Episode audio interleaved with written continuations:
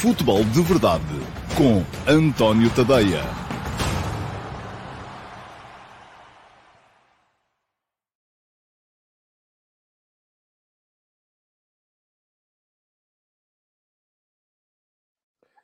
Então, olá, muito bom dia a todos e sejam muito bem-vindos à edição número 740 do Futebol de Verdade. Hoje é terça-feira, é dia 7 de fevereiro de 2023 e uh, o Futebol de Verdade vai uh, acabar de fazer as contas à jornada 19 da Liga Portuguesa, um, às vitórias pela margem mínima e com pouco jogo do Portimonense sobre o Passo Ferreira, com um golo no último momento da partida, uh, tornando as coisas ainda mais complicadas para o Passos, e do Sporting em Vila do Conde contra o Rio Ave, com um golo de Chermiti, o jovem lançado recentemente por Ruben Amorim na equipa principal, eh, para fazer face à ausência de outras opções para a posição de avançado centro, eh, e que marcou ontem o primeiro golo eh, na equipa principal do Sporting, a dar três pontos num jogo que foi muito, muito, muito, muito pobre de parte a parte. Não foi só o Sporting, foi o Rio Ave que, apesar de depois conseguirmos vir aqui uh, elogiar a forma sagaz como o Rio Ave uh, foi capaz de anular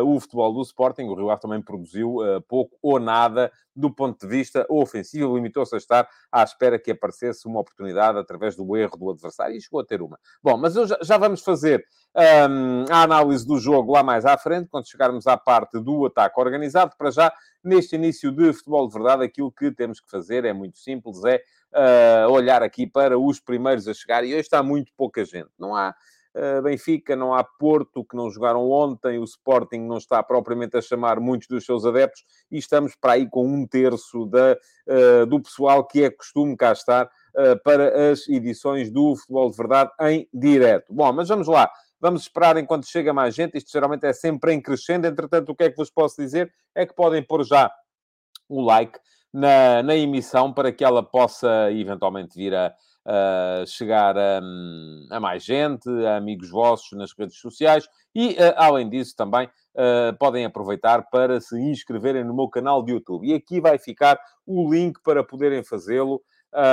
é só chegar lá e clicarem em cima do uh, botão que diz inscreve-te aqui e depois já agora aproveitem para ativar as notificações, é clicar em cima do sino e dessa forma também uh, passarão a ser informados, uh, notificados pelo YouTube sempre que eu entro em direto, seja com o Futebol de Verdade, seja com outra coisa qualquer. Muito bem, primeiro a chegar hoje foi o Facebook.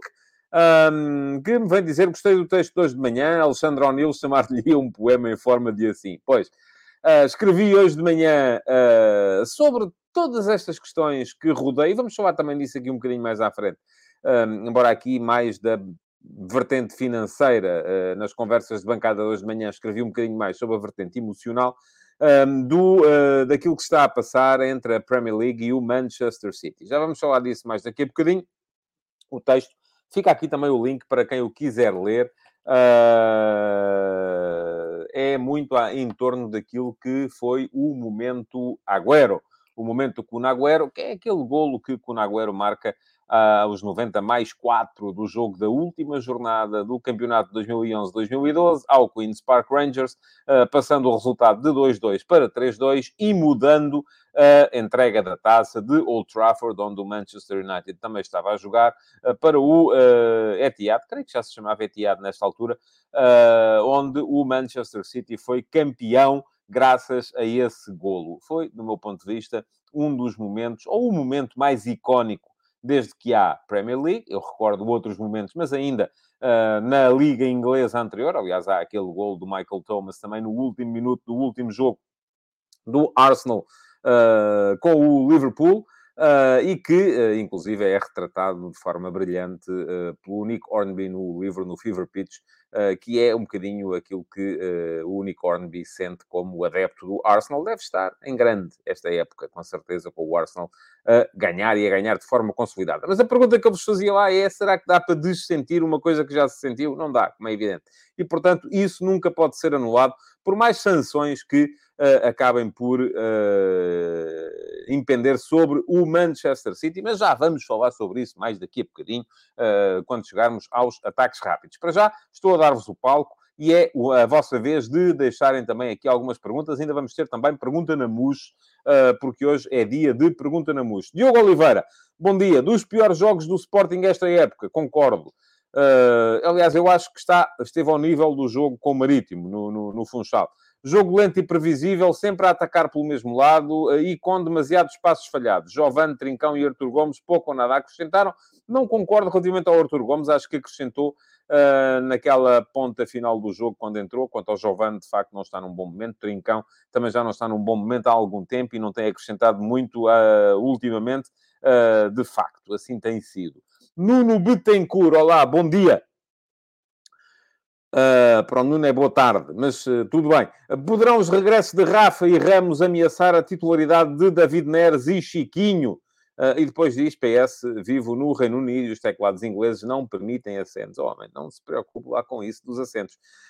Um, eu acho que, enfim, estou, estou muito curioso para perceber o que é que vai querer o Roger Schmidt da equipa do Benfica quando tiver, se é que alguma vez vai ter toda a gente em condições. Já vos expliquei, expliquei, por exemplo, na crónica de jogo que fiz do Benfica Casa Pia, na crónica analítica, que uh, Gonçalo Guedes desempenha a função de ponta de lança de uma forma muito diferente daquilo que fazia o Gonçalo Ramos.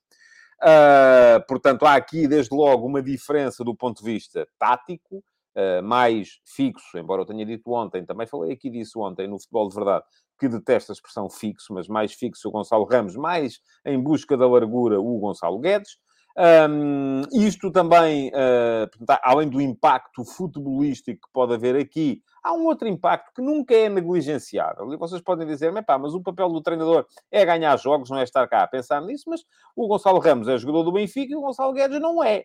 Portanto, aqui também há uma questão que é valorizar o ativo, porque infelizmente, e digo aqui infelizmente, e é verdade, os clubes portugueses vivem das mais-valias que geram no mercado de transferências. Portanto, um, será com certeza mais difícil ao Benfica fazer mais-valias como eventual transferência do Gonçalo Ramos se ele for suplente, do que será se ele for titular. Agora, aceito perfeitamente, e aliás, espero que seja assim, que o Roger Schmidt diga assim: é pá, mas eu acho que a equipa rende mais assim, e portanto é assim que vai jogar, independentemente de, uh, de quaisquer questões uh, uh, financeiras ou de relatórios e cotas que possam surgir.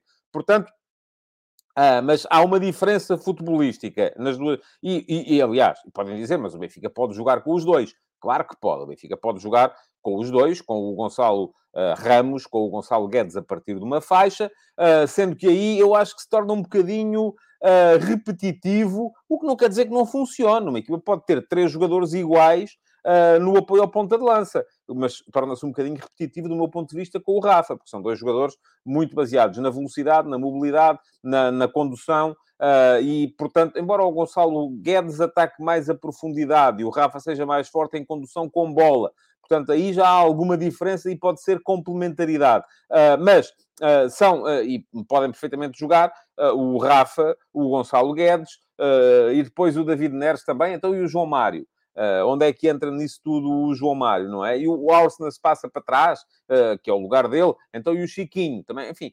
Um, não acho que o Benfica tenha neste momento um excesso de opções. Acho que tem boas opções e uh, pode permitir ao Roger Schmidt construir a equipa, até fazer ligeiras alterações de jogo para jogo, porque vai haver, com certeza, muitos jogos daqui para a frente. João Carvalho, bom dia. Qual o impacto que este Shermite irá ter no próximo jogo do Sporting, depois do golo e sem Paulinho? João, nunca, nunca se sabe. Uma coisa estou convencido é que vai ser titular no jogo contra o Porto. Uh, agora, uh, se vai fazer bem ou mal, eu acho, por exemplo, que o Chermiti esteve melhor no jogo contra o Braga do que esteve ontem. Mas também o Sporting esteve muito melhor no jogo contra o Braga do que esteve ontem. Uh, o Chermiti dá à equipa coisas diferentes daquelas que dá ao Paulinho, apesar de Ruben Amorim se ter esforçado no final uh, por vir dizer que ele uh, segurou bem a bola e tal, ligou bem. Enfim, não faz isso tão bem como faz o Paulinho. Agora é um jogador mais forte no ataque à profundidade, por exemplo. É um jogador mais forte no confronto físico, mas o Sporting ontem raramente pediu ataque à profundidade. E esse foi um dos problemas, mas já lá vamos mais daqui a bocadinho falar sobre isso. Vitor Pinto, bom dia. Qual pensa que pode ser a influência do Cruyff nestes novos treinadores? Xavi, uh, Arteta, Guardiola, também, porque não, não é? Uh, aliás, eu acho que uh, a primeira influência do Arteta pode ser o Cruyff, mas a mais importante é o Guardiola. Um, a primeira influência no Xavi pode ser o Cruyff, mas a mais importante é o Guardiola. Agora, se Guardiola é um Cruyffista, e é, embora, tenha, embora faça coisas diferentes daquilo que fazia Cruyff, nomeadamente, Cruyff era um fanático do posicionamento, Guardiola não é tanto, Guardiola ainda agora neste último jogo mudou muita coisa, uh, e perdeu.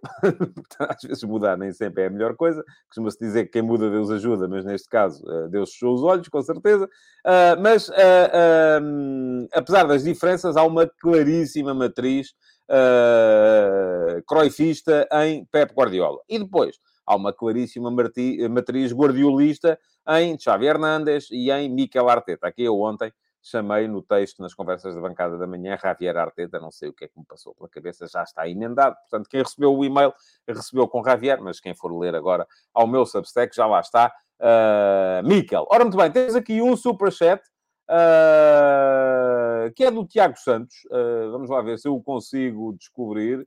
Um, onde é que isto está? Eu queria exibir isto, uh, mas primeiro vou ter que ocultar este e agora tenho que ver. Ah, aqui está ele. Uh, diz aqui o Tiago Santos, ainda não houve tempo para passar para Super Patrona, assim é outra via, tudo de bom. Muito obrigado, Tiago. Um, o Tiago é um dos subscritores premium do meu uh, Substack e aquilo que eu vos posso dizer neste momento também é que vale a pena ser subscritor, nem que seja gratuito. Vocês não têm que pagar nada para ver o futebol de verdade, continua a ser um, gratuito. Uh, não têm que pagar nada para serem subscritores do meu Substack, embora haja modalidades nas quais se paga. E para serem subscritores do meu Substack, podem ir aqui, uh, fica aqui o link uh, para quem quiser subscrever. vou deixar aqui também a passar em banner o endereço é tadeia.substack.com, portanto podem dar um salto a qualquer, uh, a qualquer uh, telemóvel, computador, uh, e depois, através de um browser, chegarem lá, tadeia.substack.com. Também há uma app do Substack, e já há para iOS e para Android, portanto, não há desculpa neste momento já para não ter a app do Substack eh, e depois, e na app poderão consultar todos os textos de todas as subscrições que tenham. No meu Substack há subscrições gratuitas que recebem pelo menos o primeiro parágrafo de todos os textos e recebem na íntegra mais de metade dos textos e há subscrições premium que pagam 5 euros por mês ou, com desconto, 50 euros por ano, portanto, com dois meses à borla, uh, e que um, recebem tudo eh, os textos na íntegra, todos, e além disso têm acesso ao meu canal de Telegram, onde podem receber os textos em áudio, lidos por mim, uh, e lidos por mim uh, podem poupar-vos uh, às tarefas de estar a ler, pronto, enfim, podem estar a fazer outras coisas enquanto ouvem, e têm também acesso ao meu servidor de Discord, onde temos chatrooms para podermos ir debatendo aquilo que vai acontecendo no futebol um pouco por todo o lado. Portanto, Uh, aquilo que o, o, Tiago estava a falar é outra coisa. Super patrono são aqueles que têm especial gosto em apoiar e há uh, a possibilidade de contribuírem com mais qualquer coisa para serem super patronos uh, e têm também direito a tudo isto que eu disse durante um ano e, além disso, na satisfação, têm também direito à satisfação de poderem, de poderem apoiar. Bom, Uh, o que é que estamos aqui mais? Uh, veio cá o Vitor Martins desejar bom dia, o André Passos, uh, bom dia, bom trabalho, um abraço também. O Paulo Neves, que veio aqui dizer Musa, Rochinha e Carraça, três, que os três foram buscar a clubes mais pequenos. Vale a pena insistir quando nisso... Vale a pena insistir nisso quando eles sobressaem porque estão em clubes de menor dimensão. Ó oh, Paulo, eu vou-lhe dizer assim, se o Paulo for, tiver aí a varinha de condão que consegue distinguir o jogador que chega a um grande e uh, se impõe, e o jogador que chega a um grande e não se impõe, vou-lhe dizer uma coisa, Paulo. O Paulo vai ficar milionário, vai ficar bilionário, porque não há essa varinha de condão. Até hoje ninguém a descobriu. Ninguém. Claro que vale a pena. E vale a pena porquê? Porque o ganho no meio disto tudo está em, não é em acertar em todos, porque ninguém acerta em todos. Porque você, se quiser, pode também olhar para outros jogadores que foram que os grandes foram buscar a, clubes de menor dimensão e que depois se revelaram importantes, não é? Olha, vamos, vamos olhar para os 11 atuais do, do, do, do Benfica, do, uh, do Sporting e do do Porto, porque é essa a ordem que o, que o Paulo expõe. Você olha para o 11 do Benfica e no 11 do Benfica você tem lá, ora deixa cá ver, tem que pensar aqui um bocadinho, uh, com certeza. Uh, mas tem lá jogadores que uh, passam. O Rafa, o Rafa veio, andava no Feirense. Foi o Braga que o foi buscar ao Feirense e depois apareceu no, no, no, no Benfica. No, no, Sporting, você tem lá o Pedro Gonçalves, andava no Famalicão e depois o Sporting foi buscá-lo e acabou por se revelar, não é? E já no Porto, você olha para o Porto, tem lá o, o, o, Galeno, que enfim, que andou no Portimonense, que andou... Ah, mas tinha vindo para o Porto antes, está bem, pronto, ok. Uh, tem lá o Eustáquio. E, portanto, há imensos jogadores que passam pelos clubes pequenos e acabam por resultar. Há outros que passam pelos clubes pequenos e não resultam. Isto é como um bocado você dizer, é pá, eu hum, amanhã vou sair à rua e não vou conseguir uh, ou vou correr e não vou conseguir bater o meu melhor tempo. Está bem, mas se você não continuar a correr, nunca vai bater o seu melhor tempo, porque é pela persistência que se chega lá. Bom, vamos lá, vamos seguir em frente. Uh, vamos só olhar a ver se há aqui alguma coisa que vocês. Uh, o JSL lembra aqui o Taremi. Sim, é verdade, o Taremi, é verdade que sim. o Jorge Fernandes lembra o Pepe. o João Ferreira fala no Nuno Santos. Sim, muito bem. O Jorge Fernandes fala no Chiquinho, também é verdade, o Chiquinho, nem me lembrava do Chiquinho. O Rafael Mota do, do Rafa, eu já tinha falado nisso.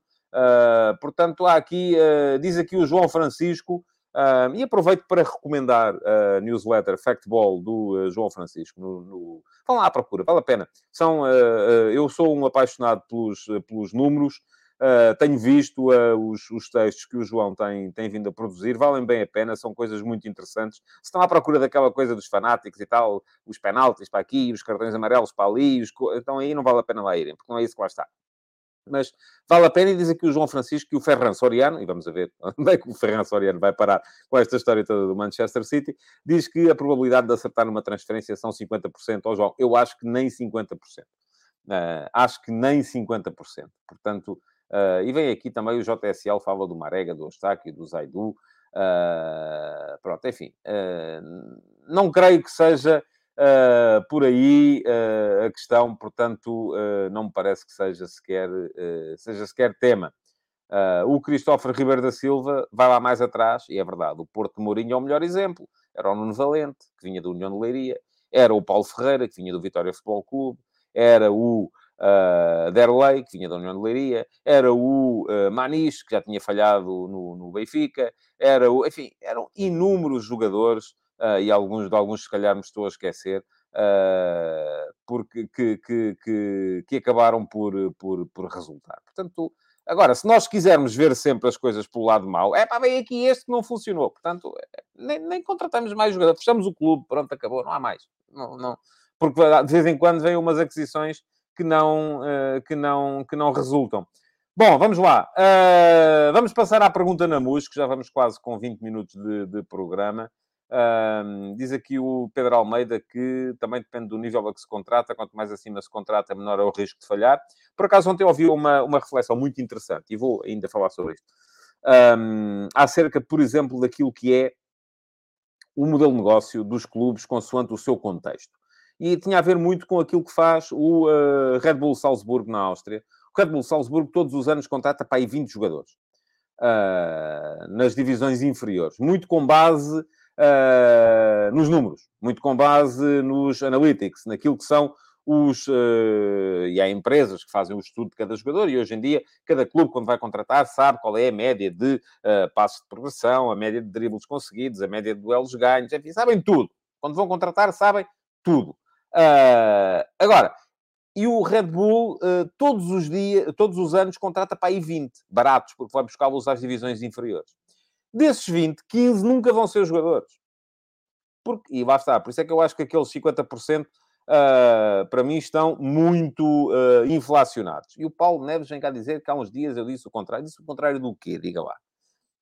Você está cada vez mais parecido com o outro senhor, ó oh Paulo, não me leva mal, eh, mas, eh, mas é verdade, está cada vez mais parecido com o outro senhor. Deixe-me lá contar aqui uma história, que as histórias são para, para contar. Diz aqui o Pedro Almeida, uh, clubes como o Salzburgo, os portugueses correm mais risco de falhar porque dão mais tiros no escuro, por assim dizer. É verdade. Portanto, vamos supor que todos os anos o Salzburgo vai buscar 20 jogadores a 500 mil euros cada um. Portanto, jogadores baratos. Uh, e esses jogadores, um, desses 20, portanto, tem 20 jogadores a 500 mil euros, gastam 10 milhões de euros. Desses 10 milhões, desses 20 jogadores, 15 não dão em nada. Portanto, são, podemos dizer assim, é pá, então 15 jogadores a 500 mil euros são 7 milhões e meio de euros deitados ao lixo. É verdade. Mas lá está. Porquê? Porque não têm a varinha de condão. A questão é que depois, dos outros 5, 4 chegam à equipa principal. E um é vendido para aí de 40 milhões. Portanto, o negócio, no, ao fim e ao cabo, acaba por dar rendimento. E a equipa melhora, que é esse o objetivo, no fim das contas. Portanto, há aqui... Agora nós podemos olhar para isto e dizer assim, é pá, mas o Salzburgo uh, todos os anos desbarata 7 milhões e meio de euros, pelas nossas contas, não sei se os números são estes, desbarata 7 milhões e meio de euros em jogadores que contrata e que não têm qualidade. Portanto, estão ali, nós podemos querer ter esta, esta atitude, que é uma atitude mais negativa, de estarmos mais a olhar para as coisas e... Estão a ver aqueles dois velhotes dos marretas, é isso. São os dois velhotes que estavam lá no mapa de show, lá no camarote, estava sempre tudo errado. Mas, se quisermos olhar pela coisa do outro lado, que é, ao mesmo tempo, há quatro jogadores daqueles 20 que chegam à equipa principal. E quanto é que vale isso? Conseguir encontrar quatro jogadores para jogarem como titulares na equipa principal. E um deles, seja um Sabitzer, seja um Sadio Mané, uh, enfim, seja quem for, acaba por ser vendido por muito dinheiro. E quando são vendidos seja, hum, por muito dinheiro, justificam, mais do que justificam, impõem que se, que se faça este tipo de uh, contratações. Bom, vamos lá. Uh, pergunta na MUS para hoje. Uh, a pergunta na MUS de hoje veio do Jorge Fernandes. É longa. E havia uma mais longa ainda, uh, do Jorge Fernandes. Já, esta é aquilo que o Jorge fez na edição do Futebol de Verdade de sexta-feira. Ele ontem já fez uma adaptação uh, e ficou ainda mais longa, falando já do caso do Manchester City. Jorge, bom dia. Uh, acho que já, já tínhamos trocado aqui mensagens hoje. Portanto, diz o Jorge: o que acha do Javier Tebas e das suas regras super apertadas, mais rígidas que o próprio fair play da UEFA? O Barcelona está com dificuldades em renovar com Pedra e Gavi, produtos da sua formação. Esta situação já tinha acontecido com o Messi. Os clubes espanhóis estão quase todos falidos. Se calhar é precisamente porque não cumpriam essas regras. Mas vamos, vamos continuar. E nesta altura não são atrativos para os investidores que preferem investir num clube do Championship inglesa devido às regras apertadas. Jorge, as regras em Inglaterra também são apertadas. Há é muito mais receita, que é diferente, porque o inglês é a língua do mundo e, portanto, mas já lá vamos. A La Liga era quem fazia frente em termos de dinheiro com o campeonato inglês e a sua decadência não tem, não tem só que ver que o, com o facto do Messi e o CR7 já não estarem lá. Nos Big Seven, cinco mais Países Baixos, mais Portugal, o campeonato espanhol tem a pior média de golos por jogo. O Celta perde com o próprio Braga numa transferência de um jogador. Com esta orientação do Sr. Tebas, não corre o risco de se transformar no coveiro do, do futebol uh, espanhol. Jorge, é um assunto uh, que a mim me interessa muito. Uh, mas um, acho que não tem razão. Aliás, eu acho que o caminho só pode ser este que está a ser imposto pelo Sr. Tebas. Primeira questão em que estamos em desacordo. Eu acho que a grande diferença entre a Premier League e a Liga Espanhola não está nas regras uh, quase draconianas que a Liga Espanhola impõe aos seus clubes. A diferença entre a Premier League e a Liga Espanhola está no, no montante da receita. E não, não tem a ver com o facto de lá andarem maluquinhos como o, o maluquinhos, no bom sentido, claro, como o, o, o, o do, do Abu Dhabi, uh, como os, os, americanos que são donos de uma série uh, de, de, de, de, equipas também na Premier League e que lá torram dinheiro à maluca. Não, não tem só a ver com isso, tem a ver com o facto de o inglês ser a língua franca do mundo, uh, toda a gente em todo o mundo se interessa muito mais pela Premier League do que pela Liga Espanhola, e, e, isso imediatamente o que é que vai gerar? Vai gerar uma receita muito superior em termos de televisão. Isto é, o Sr. Bolli, o Sr. Egbali, o Sr. Uh, uh, que os senhores da Fenway Sports Group, uh, o... não vão investir nos clubes ingleses porque em Inglaterra aquilo é tudo à tripa forra, vão investir nos clubes ingleses porque percebem que há ali um racional entre investimento e retorno. Uh, que não há, por exemplo, em Espanha neste momento, porque a Espanha não consegue vender a sua liga. Agora, a questão que coloca aqui é muito pertinente. E é muito pertinente por uma razão. Porque as regras também existem na Premier League e, ao mesmo tempo, uh, e aliás está a saber agora por causa desta questão do Manchester City, uh, e ao mesmo tempo elas impõem-se em qualquer sítio do mundo. Uma questão é estarmos aqui a, a, a, a discutir uh, se deve ou não deve haver uma Premier League uh, que aglutina tudo aquilo que são os melhores jogadores do mundo, já é uma Superliga com limites geográficos, e qual é a diferença entre uma Superliga fechada com limites geográficos e uma Superliga fechada com limites uh, históricos? Para mim, não há diferença nenhuma. é como, enfim, é exatamente a mesma coisa, mas Uh, aquilo que me parece, uh, eu peço-vos, por favor, uh, para pararem de entrar nestas uh, picuinhices em que estão no chat, porque senão eu vou fechar o chat. Eu quero ter contributos válidos do chat, não é a chungaria que anda para aí neste momento. Bom, vamos lá. desculpem lá, mas a sério, isto está a começar a descambar outra vez. E eu começo a pensar se vale a pena ter chat neste programa ou se faço só uma coisa que eu venho aqui e falo e vocês ouçam um ponto final. Porque se é para virem para cá discutir o sexo dos anjos, meus amigos, não vale a pena. Vamos lá, vamos em frente. Já me perdi, já não sei onde é que estava.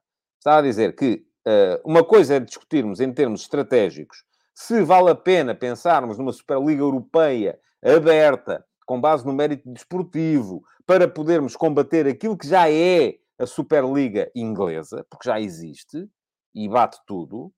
Uh, outra coisa completamente diferente é estarmos aqui agora a perceber por que razão é que os ingleses dominam. Dominam por duas razões, fundamentalmente. Foram mais competentes no estabelecimento do modelo de negócio, em primeiro lugar, e em segundo lugar, porque são naturalmente favorecidos pelo facto de virem do Reino Unido.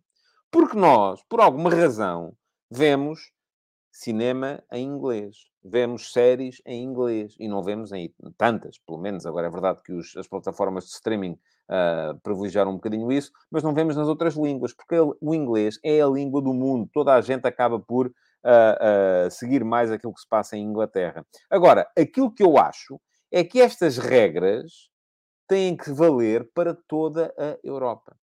E a UEFA nisso. Uh, Paulo Neves, eu nunca disse que não gostava da Premier League. Olha, agora obrigou-me a fazer aqui uma coisa. Pronto, cinco minutos. Cartão azul. A sério.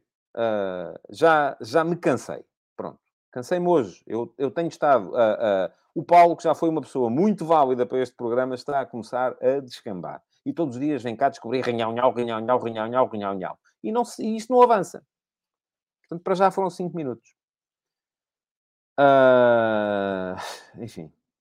Acho que tem que haver regras, de facto. Tal, tal como tem que haver regras aqui no futebol de verdade. E já sei que o Paulo vai ficar magoado comigo por eu ter bloqueado por 5 minutos, mas temos pena.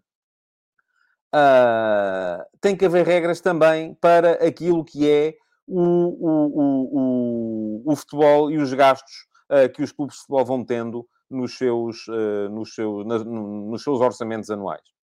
Porquê? Porque, caso contrário, e até me podem vir a dizer assim, mas qual é o problema se de repente alguém entrar e resolver que, pronto, tem não sei quantos mil milhões de euros e, epá, eu agora o que é que eu quero fazer este dinheiro? Quero meter no meu clube, estou-me marimbando porque o meu clube ganha, uh, uh, ganha ou perca dinheiro, quero é ganhar troféus. Quero ter a satisfação de poder investir para o meu clube ganhar troféus. Uh, e isso, qual é que é o problema? O problema é muito simples. É que se eu faço isso no meu clube, logo vai aparecer alguém no clube ao lado que vai fazer a mesma coisa para poder competir comigo. E, uh, uh, e aquilo que acontece é que não só isto vai entrar numa espiral uh, inflacionista que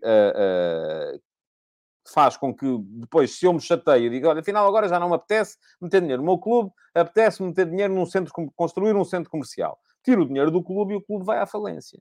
E depois há milhões de pessoas que são daquele clube, gostam daquele clube e ficam sem o clube. Porquê? Porque eu resolvi que queria brincar um bocadinho aos capitalistas com o clube. Portanto, tem que haver regras.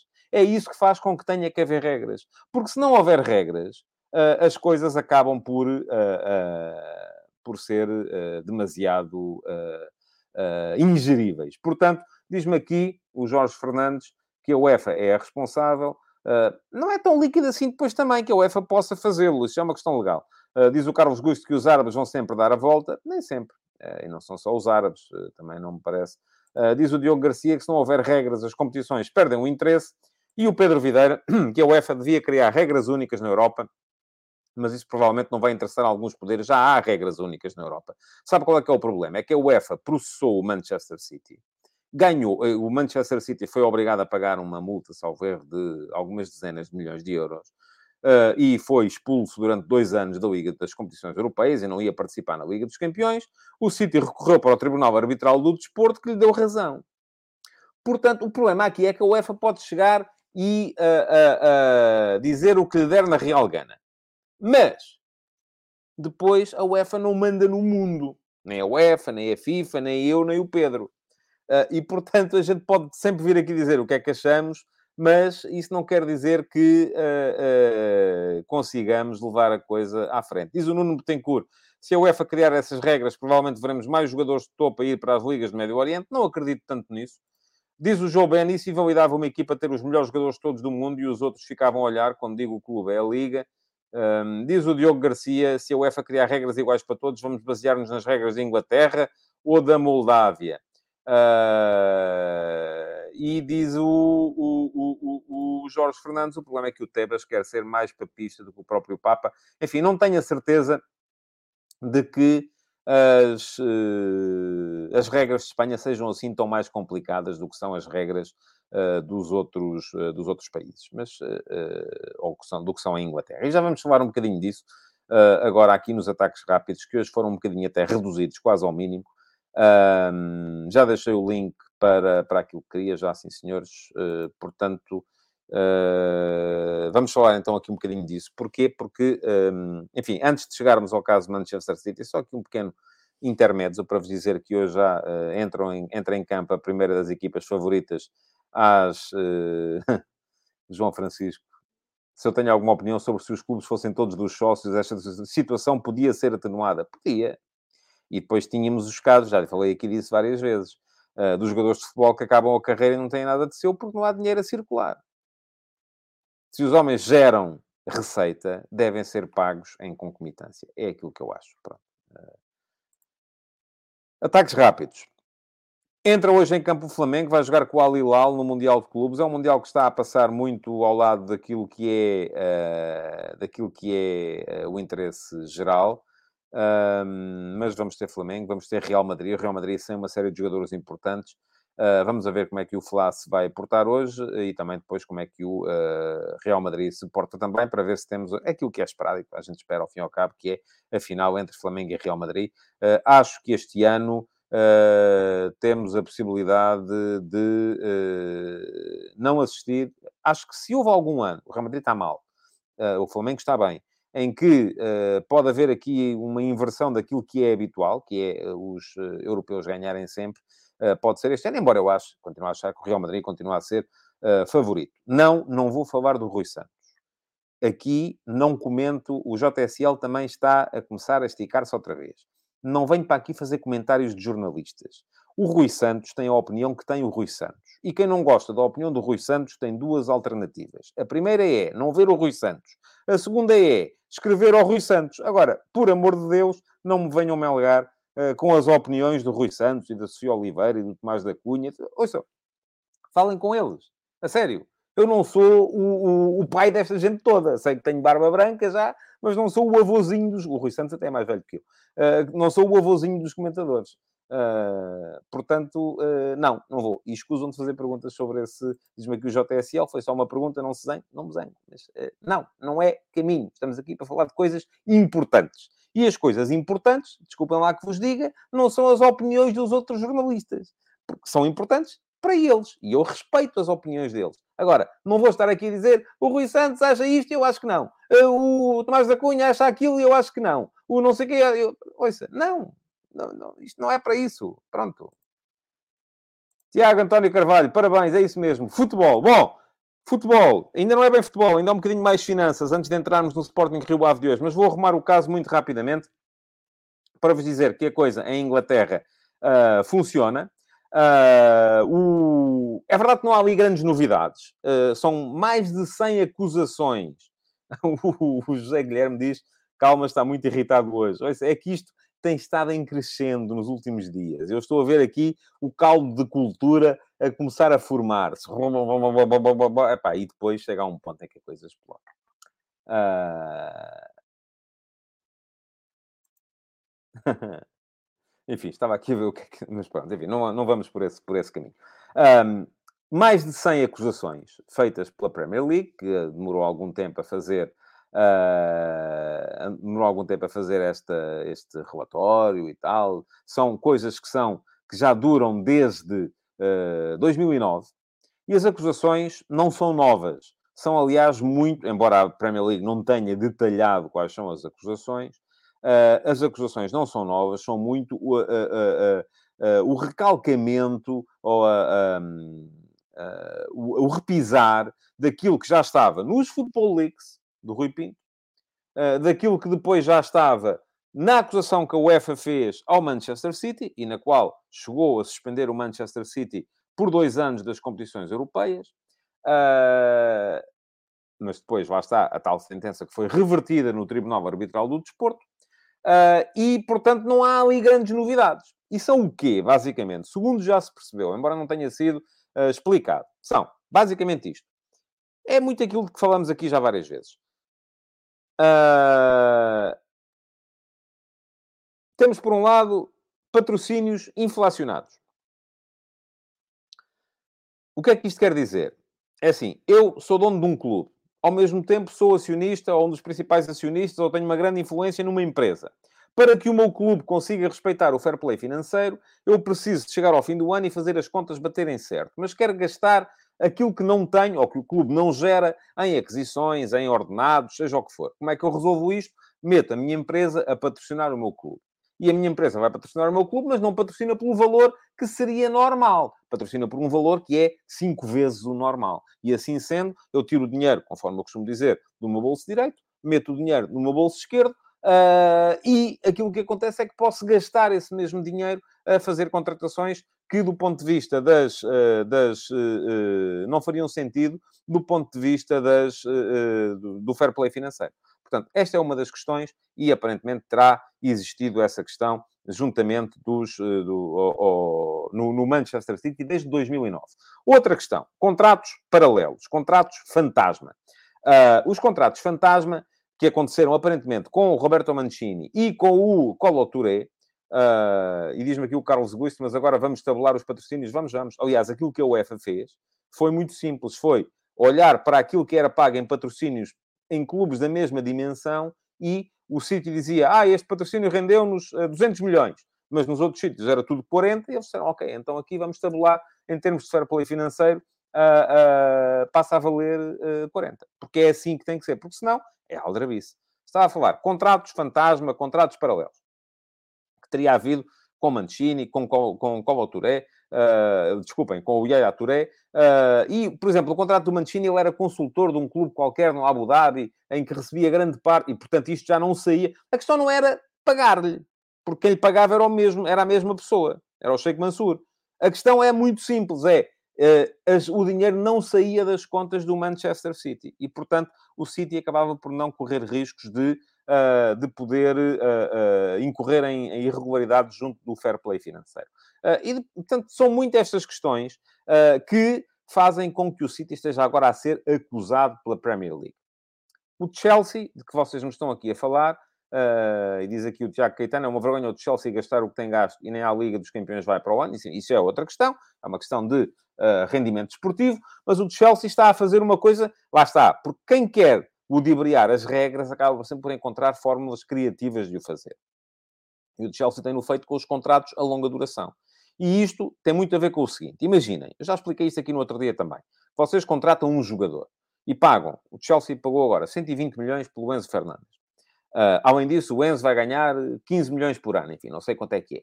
Uh, portanto, temos 120, mais uh, 5 anos de mais 4 anos de contrato, são mais 30.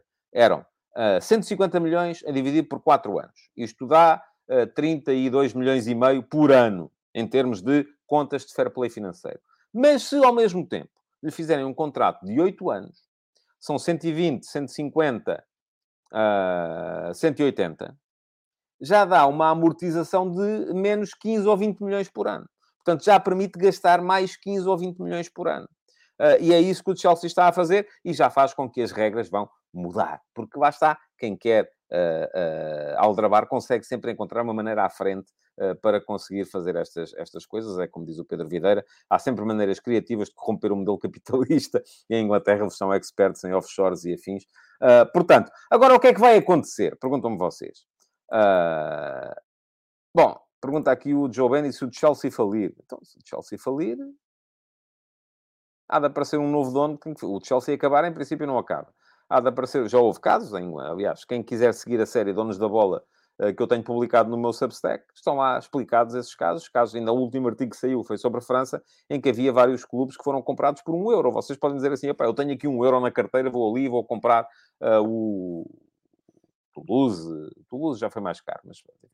Uh, agora, o problema todo é que uh, depois é preciso ficar com o serviço com a dívida também, não é? E isso é que é complicado.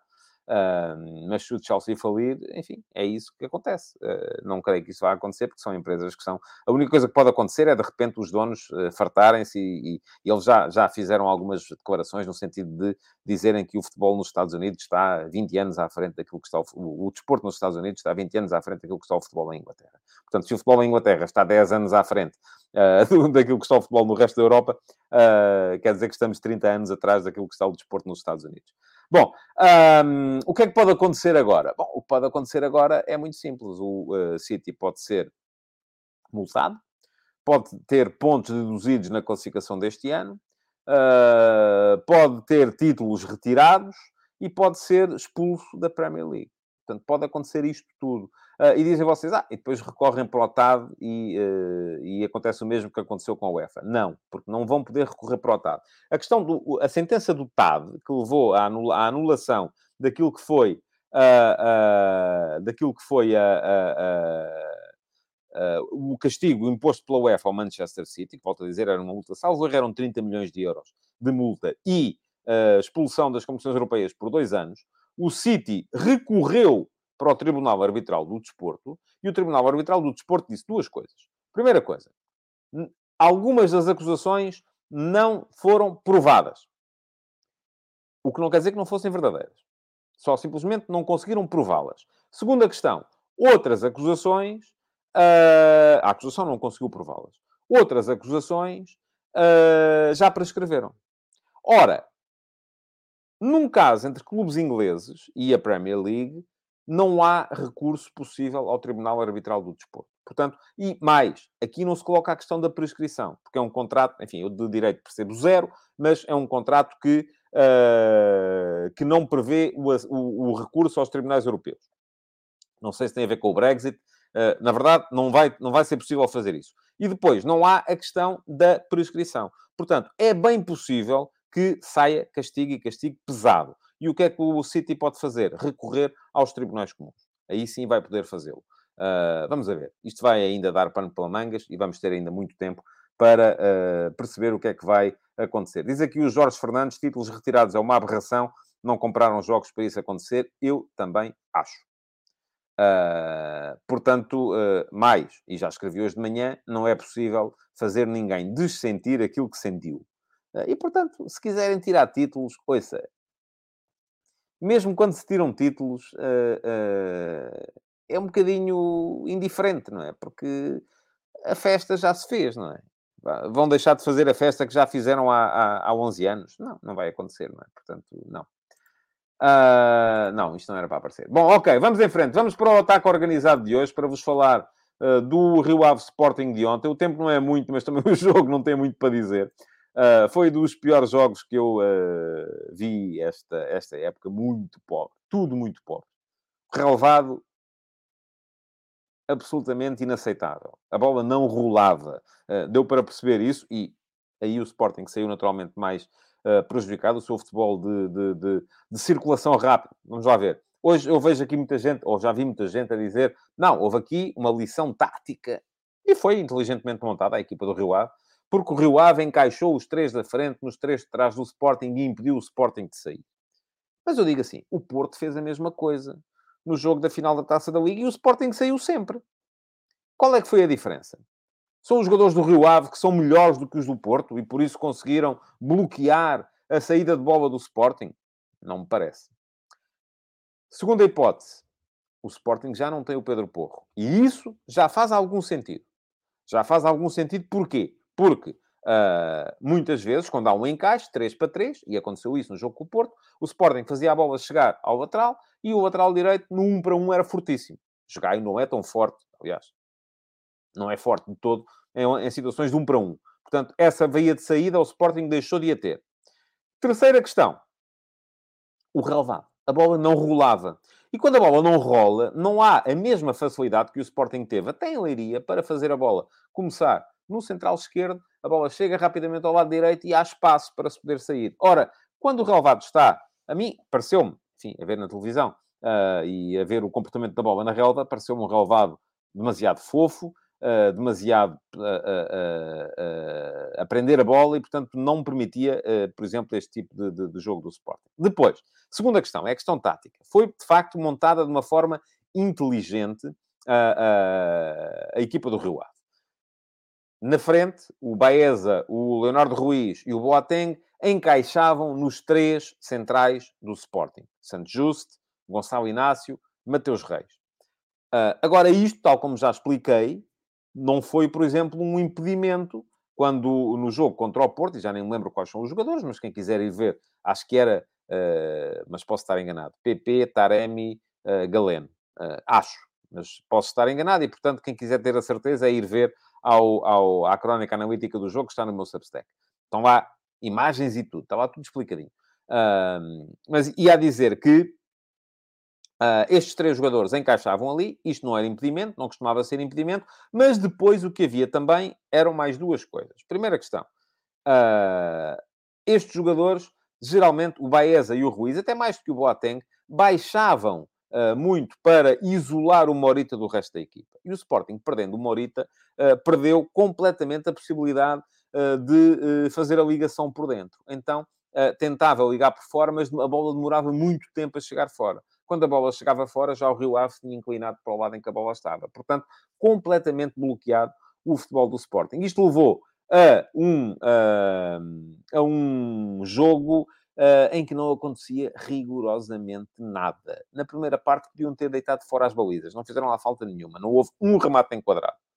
Zero. Houve uma situação perigosa, que foi um remate de ressaca do Morita à entrada da área, uh, e que uh, a bola passou a um palmo do poste esquerdo da baliza do, do Jonathan. Mas foi só, não houve mais nada. Na segunda parte, uh, o Sporting mudou ali algumas coisas, passou a baixar o, o, o Garte para o momento de construção, para conseguir fazer 4 para 3. Vou, uh, vou dizer-vos assim, não melhorou.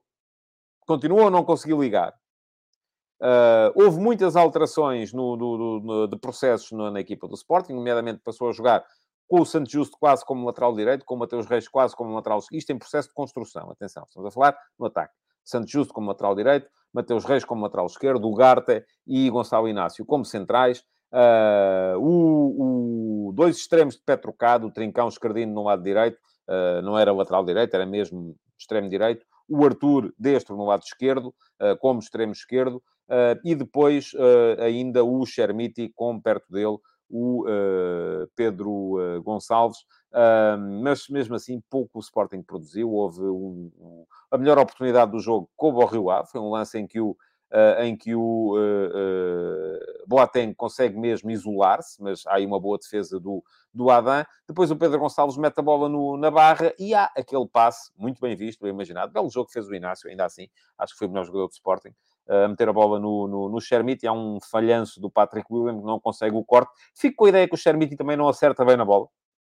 E por isso é que ela acaba por ir uh, como vai e acaba por surpreender o Jonathan e acabou o Sporting por ganhar. Concordo quando diz o Ruben Amorim uh, que Uh, o jogo foi. Uh, uh, acabou por ganhar a equipa que mais quis ganhar, porque o Rio Ave esteve o jogo todo à espera do erro do adversário para poder ganhar. Mas se o Boateng tem conseguido bater o, o Adam naquele lance, não sei não. Acho que o Sporting acabaria por não conseguir lá chegar. Ora, muito bem.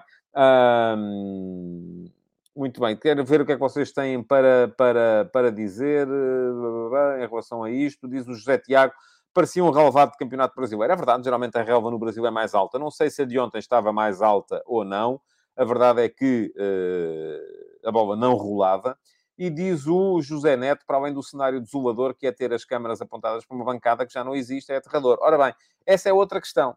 É aquilo tinha uma atmosfera quase lúgubre, parecia que estávamos todos num velório, uh, não se viam espectadores. Uh, já não basta termos um jogo às 9 e um quarto, segunda-feira, ao frio, por acaso não choveu, mas ao frio, parece que não estava muito vento, diz quem lá esteve também, uh, mas já não basta isso, temos uma transmissão tristonha, em que só se vê uma bancada em obras, não se vê em pessoas. Eu sei, a Liga, aqui ah, a Liga devia obrigar, certo, mas a Liga não controla as receitas de televisão. Os clubes vendem diretamente ao operador. Portanto, aqui não é a Liga que tem a culpa. No dia em que a Liga tiver o controle das uh, transmissões, no dia em que a Liga puder fazer a uh, gestão centralizada dos direitos televisivos, pode chegar aos clubes e dizer assim: senhores do Rio Ave, não podem fazer uma transmissão virada para uma, uma bancada que não tem gente. É, aliás, em Espanha é assim que funciona. O senhor Tebas, que há bocadinho era o pior do, do, deste mundo, eh, impôs na Liga Espanhola que a bancada que está em frente às câmaras principais tem que ter sempre uma determinada percentagem de ocupação. Se não tiver, o que é que acontece? Os clubes não recebem o dinheiro todo das televisões. Portanto, mas para isso, lá está, controlo. Sem controlo, não há milagres. Uh, mais comentários vossos. Uh... Diz aqui o, ora bem, o Tiago Caetano, Santos Justo, penso que se estiver em condições pode ser muito crucial para o resto da época, também acho. Diz o Nuno Mourão que o jogo abrandava quando o Sporting tinha a bola, quando devia ser ao contrário, verdade, também. Hum, muito bem. Uh, o Paulo Neves, que já está de volta, ganhou, não ganhou. O Rio Ave teve uma oportunidade só, sim, o Sporting também não teve mais. Aliás, o jogo acabou com um índice de gols esperados de 0,2 para o Rio Ave, 0,4 para o Sporting. Uh, diz o JSL, e é verdade, podia ter caído para qualquer lado, podia sem dúvida nenhuma. E o Nuno Betancourt acrescenta que caso o Boateng tivesse marcado, no lance em que ficou isolado em frente ao Adan, seria muito difícil o Sporting dar a volta ao jogo. Concordo. Uh... O Nuno Duarte diz o campo neste estado é prejudicial aos jogadores. Eu acho que sim senão não é possível os jogadores adaptarem-se. Se não são prejudiciais em níveis físicos, não serão apenas condições específicas de cada casa, são, mas há tipos de futebol que são mais difíceis de praticar quando a bola não rola, não é? E um deles é o futebol rápido. Se a bola não rola, uh, não, é, não, é, não é possível. Uh, e diz o Pedro Fonseca, e é verdade também, que a vitória do Sporting foi muito importante. Foi, sim, senhor, o Sporting vai entrar no Clássico a sete pontos do Porto. Se ganhar, acaba por reentrar na luta pelas posições diretas para a Liga dos Campeões. Portanto, vai ser um jogo também muito importante, mas sobre esse vamos falar lá mais para a frente, no Futebol de Verdade, nesta semana. Quero lembrar-vos para, por favor, deixarem o vosso like na emissão de hoje, para irem comentar a, a, a emissão gravada. Podem lá deixar perguntas. As perguntas que lá ficarem serão candidatas a ser Pergunta na MUS no, uh, no programa de amanhã. Uh, e, uh, além disso, mesmo que não tenham perguntas, deem lá o salto só para dizer boa tarde, porque isso acaba por beneficiar o algoritmo e o programa acaba por aparecer assim a mais gente.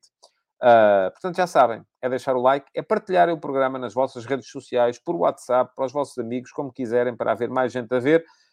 E voltarem amanhã para mais uma edição do Futebol de Verdade. Muito obrigado por terem estado aí. Até amanhã. Futebol de Verdade. Em direto de segunda a sexta-feira, às 12h30